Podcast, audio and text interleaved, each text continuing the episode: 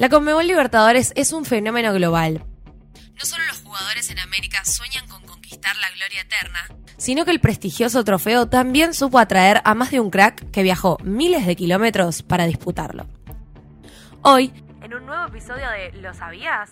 Conoceremos a los mitos europeos que jugaron el torneo más importante de América. Bienvenidas y bienvenidos, este es el podcast de la Conmebol Libertadores.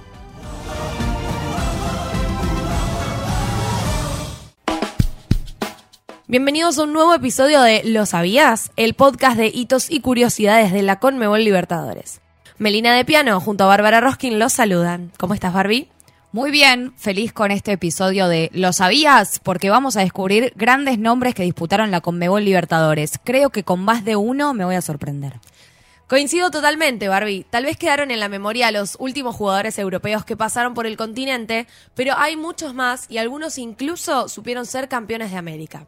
¿Empezamos a repasar los más importantes? Dale, por supuesto, Meli. Y comenzamos allá lejos en el tiempo. Christian Ruski fue el primer europeo en ser campeón de la Conmebol Libertadores cuando levantó el trofeo en 1969 con estudiantes. Nacido en la antigua Checoslovaquia en 1946, llegó a Argentina para jugar en Deportivo Español y fue visto por Osvaldo Subeldía. El legendario DT lo llevó a estudiantes y lo hizo titular de aquel equipo campeón contra Nacional en la final. En el camino, Ruski fue clave porque marcó un gol en la semifinal contra Universidad Católica. Nos quedamos en la Argentina porque otro europeo que pisó fuerte allí fue Dante Mircoli. Nació en Roma, Italia, en 1947, pero a los cuatro años se mudó a la ciudad bonaerense de Pergamino para forjar su historia en el fútbol. Independiente fue su hogar y ahí vivió increíbles momentos en la Conmebol Libertadores. Con el rojo fue campeón del torneo en 1972 y conoció la gloria eterna. Si bien parte de su carrera la hizo como lateral, esa copa la terminó jugando como delantero de punta y hasta fue el goleador de su equipo con cuatro tantos.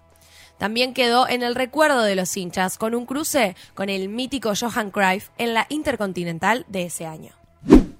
Avanzamos muchos años en el tiempo y vamos a ver un caso muy particular. Un futbolista que nació en Francia pero que todos conocemos como argentino, Gonzalo Higuaín. El Pipita llegó al mundo en la ciudad de Brest en 1987, mientras su padre Jorge jugaba al fútbol en el equipo de la ciudad. Luego, la familia volvió a Buenos Aires y allí fue donde Gonzalo comenzó su carrera como jugador. Llegó a la primera de River Plate y cumplió su sueño de disputar la Conmebol Libertadores. Le va a pegar a la pelota Gallardo. El centro de Gallardo. ¡Ahí está! Higuaín. Lo hizo Higuaín, repite, a los 36 minutos del segundo tiempo. Harto merecido lo tiene River. River 3, Corinthians 1. Fue en 2006 y con una actuación sobresaliente. Marcó un doblete en los octavos de final contra Corinthians y le dio la clasificación al millonario en Brasil. Otro franco argentino que jugó la Conmebol Libertadores fue David Trezeguet. La historia es bastante similar a la de Higuaín. El delantero nació en Rouen en 1977, mientras su papá Jorge jugaba en el club de la ciudad. Al regreso a la Argentina, David se inició futbolísticamente en Platense, pero a los 18 años volvió a Francia para jugar en el Mónaco. En Europa hizo una carrera espectacular que incluyó la obtención del Mundial de 1998 hasta que un día decidió volver a Buenos Aires. Primero pasó por River Plate y después vistió la camiseta de Newell's, donde se dio el gusto de jugar la Conmebol Libertadores 2014 y marcar dos goles. Seguimos con franceses, aunque esta vez con un club mexicano como protagonista. En 2015, Tigres de Monterrey rompió el mercado de pases con la llegada de André Pierre Gignac. El atacante era figura en el Marsella de Marcelo Bielsa, pero optó por dejar todo y disputar la Conmebol Libertadores con el cuadro azteca. Fue clave en la semifinal con un gol ante Inter de Porto Alegre, pero no pudo convertir en la final contra River y se quedó con el subcampeonato. La de 2015 fue la única copa que jugó. Vamos al último mito europeo que cruzó el Atlántico en busca de la gloria eterna. En 2019 Boca Juniors logró un cimbronazo cuando denunció la contratación de Daniel De Rossi. El italiano supo ser campeón del mundo con su país en 2006, pero quería sentir la pasión de la Conmebol Libertadores firmó con Boca y llegó para la parte final del torneo. Si bien jugó apenas un partido en ese certamen de 2019, quedó el cariño mutuo entre el volante y la hinchada Ceneice.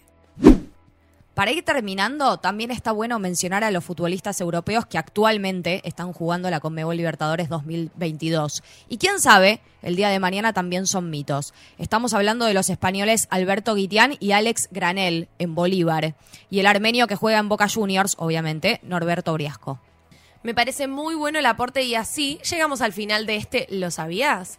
Tuvimos importantes revelaciones y algunos de los jugadores europeos que pisaron fuerte en nuestro continente. ¿Conocías todas las historias que repasamos, Barbie? No, todas no. Eso es lo que tiene la Conmebol Libertadores y su historia. Siempre te sorprende con un dato nuevo o con una curiosidad que nunca escuchaste. La verdad es que me gustó mucho este. ¿Lo sabías? Yo también lo disfruté mucho y espero que ustedes del otro lado también. Los invitamos a seguir todos los contenidos que hacemos en las distintas plataformas de la Conmebol Libertadores y empezar a seguir nuestro canal de Spotify para no perderse los últimos estrenos de episodios. Gracias por estar ahí y nos encontramos en la próxima.